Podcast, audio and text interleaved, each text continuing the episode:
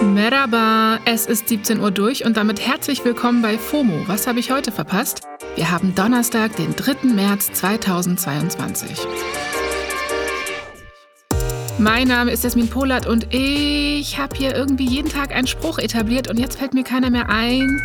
Ich, äh...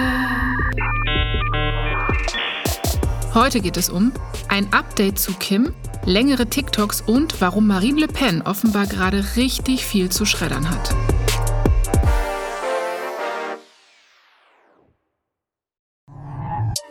Wir alle beobachten die Entwicklungen in der Ukraine wahrscheinlich weiterhin mit Sorge und in so einer Lage verbreitet sich Content natürlich rasend schnell.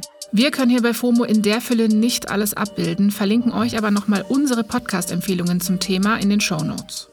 Auf Social Media verbreiten sich gerade auch nicht nur richtige Informationen und da kann es schon mal schwerfallen, den Überblick zu behalten. Deswegen spreche ich in der kommenden Samstagsfolge mit Expertinnen über unseren Umgang mit Krieg auf Social Media und wie man Falschinformationen erkennt. Hört da also gern rein. Ja, wie schnell sich momentan Infos verbreiten, sieht man auch an dieser News. Die französische Politikerin Marine Le Pen muss nämlich angeblich all ihre Wahlbroschüren schreddern lassen. Und das ist gerade ein Riesenthema in meinen Timelines.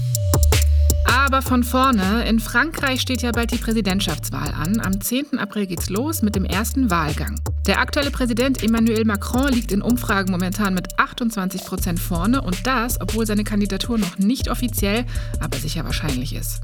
Macrons wohl stärkste Konkurrentin ist Marine Le Pen von der RN, der rechtsextremen Partei Rassemblement National. Le Pen hat 17 Prozent in den Umfragen, aber vor allem gerade einen herben Rückschlag in ihrem Wahlkampf kassiert. Weil sie lässt gerade angeblich ca. 1,2 Millionen Exemplare ihrer Wahlbroschüre schreddern. Laut Zeitungsberichten soll ein Rechtschreibfehler der Grund sein, gefunden wurde der bisher aber nicht. Deswegen hat das Internet auch eine andere Theorie.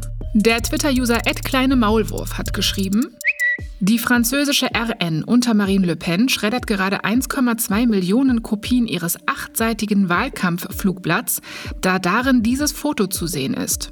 Wäre natürlich total schade, wenn sich dieses Foto jetzt im Internet verbreiten würde wie ein Lauffeuer. Mit diesem Foto meint er ein Bild von Le Pen und Putin, die sich die Hände schütteln. Das Foto ist von 2017, als Le Pen kurz vor der russischen Präsidentschaftswahl bei Putin zu Gast war. Damals hat sie einer russischen Zeitung gesagt, dass sie seine Meinung zur Ukraine und der Krim teile. Das mögliche Schreddern könnte man also als Reaktion von Le Pen auf Putins Angriffskrieg auf die Ukraine verstehen. Tja, unangenehm. Das Foto verbreitet sich auf Social Media jedenfalls rasend schnell. Auf Nachfrage der DPA hat die RN-Sprecherin Caroline Parmentier aber gesagt, nee, die Berichte sind vollkommen falsch, es gebe gar keine Anweisung, die Broschüren zu vernichten. Hm, ja, können wir jetzt nicht überprüfen, aber es bleibt natürlich ein sogenanntes Geschmäckle. Kommen wir zum nächsten Thema, das, wie ich finde, einen bitter-süßen Beigeschmack hat. Gestern habe ich ja von Kim Kardashian als Noch-Ehefrau gesprochen und als ich dann abends durch Instagram gescrollt bin, ist mir diese News in den Feed geflogen. Sie ist wieder Single. Ja, sie hat es geschafft, muss man an der Stelle leider fast sagen. Kim ist jetzt offiziell von Ye, aka Kanye West, geschieden.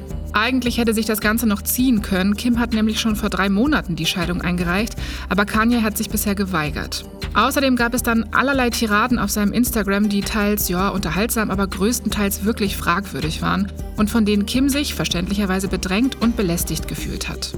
In den Scheidungsunterlagen, die vor ein paar Tagen geleakt worden sind, hat Kim dann erklärt, dass sie sich eine Scheidung, Zitat, sehr wünscht und dass Kanyes, wie sie es nennt, Missinformation auf Social Media ihr emotionalen Stress bereitet. Naja, ein Richter in Los Angeles hat Kims Antrag jetzt also stattgegeben und sie als ledig deklariert.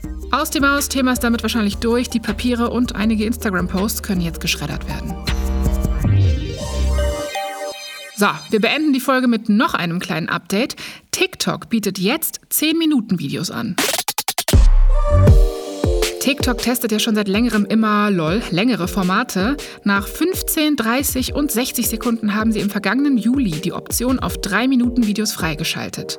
Vorgestern hat TikTok dann angekündigt, dass es bald 10 Minuten Videos gibt. Als ich gestern Abend die App aufgemacht habe, äh, war das Feature als Notification da, aber ich kann es noch nicht nutzen. Sobald das neue Update kommt, habe ich es dann auch. Auf Twitter wurde das jedenfalls auch diskutiert. Der Social-Media-Berater Matt Schreiber hat zum Beispiel einen Screenshot der App-Notification getwittert und dazu geschrieben, TikTok schleicht sich an YouTube-Territorium heran.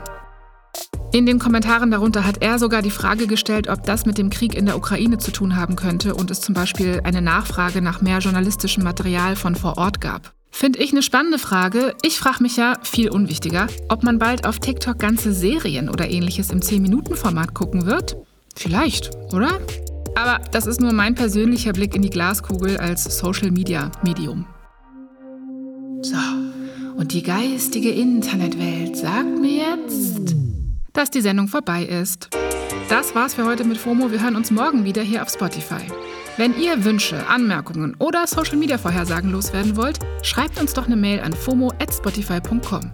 FOMO ist eine Produktion von Spotify Studios in Zusammenarbeit mit ACB Stories. Tschüssing!